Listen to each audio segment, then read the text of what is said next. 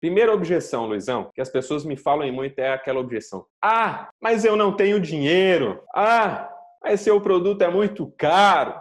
Show! Quando as pessoas falarem isso para você, você vai fazer o seguinte a partir de agora, beleza? Primeira coisa, você vai, você vai facilitar o pagamento do potencial cliente. Facilita, velho. Facilita. Ah, falou, ah, tô sem dinheiro. Beleza. Quanto você pode pagar? Pode pagar no boleto parcelado? Posso. Posso pagar no cartão de crédito? Posso. Débito, boleto parcelado, é, PayPal. Então, para quebrar essa objeção do não tenho dinheiro, primeiro passo, facilitando todas as formas de pagamento, tá? Facilitando a entrada do dinheiro na sua conta.